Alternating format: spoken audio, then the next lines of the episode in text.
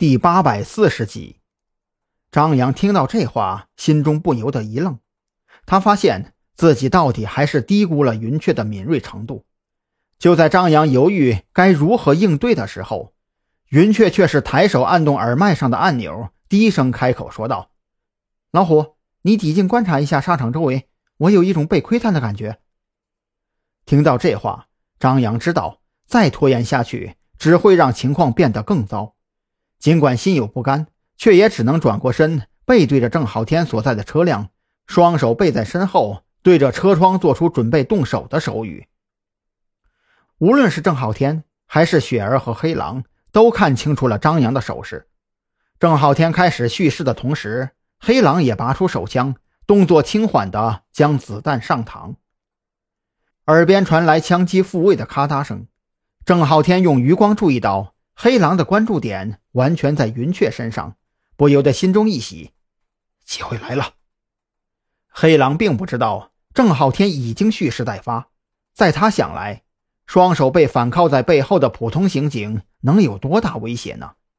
至于说张扬跟他讲过，郑浩天曾经从云雀手下逃走的事儿，早就被他抛之脑后了。就在黑狼缓缓打开车门。准备下车对云雀进行突袭的时候，郑浩天动手了。他一把挣开手铐，左手揪住黑狼的头发，狠狠地按在前排座椅的靠背上，右手迅速抓住黑狼持枪的手腕，将他的胳膊反扭在身后，食指更是深入扳机下方，将枪击顶死。猝不及防之下，黑狼被郑浩天的突袭给搞懵了，他只觉得自己的脖子和手腕。就像是被铁钳给夹住了一样，根本无法挣脱。气急之下，想要扣动扳机，却发现被郑浩天的食指挡住了扳机下压的空间。饶是他如何用力，扳机都纹丝不动。你们赢了，黑狼顿时就泄气了。他已经开始明白了过来，这一切恐怕都是张扬早就布好的局。郑浩天可不管黑狼说什么。扭着黑狼的右手往上抬起，狠狠地磕在车顶，将他手中的手枪下掉，这才松开卡着他脖子的左手，抽下黑狼的皮带，将他双手结结实实的反绑在身后。临了还觉得不太保险，又解下黑狼的鞋带，将他双脚固定在前排座椅的底座上。啊，这下就保险了。郑浩天看着自己的杰作，长出了一口气。从地板上捡起那把手枪，从拉开的车门探出头来，警惕地看向雪儿所在的车辆。他见黑狼从后车上下来，还以为雪儿和黑狼也是一伙的。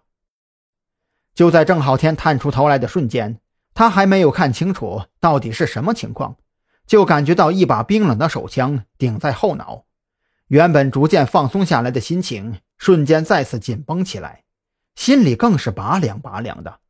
下意识地闭上眼睛，在心里默念着：“完了，这他妈的全完了。”煎熬的等待持续了三秒有余，郑浩天始终没有听到枪响，耳边却是传来了雪儿刻意压低的声音：“黑狼呢？车里。”郑浩天心中顿时升起了希望，既然对方没有直接开枪，那自己说不定还有机会。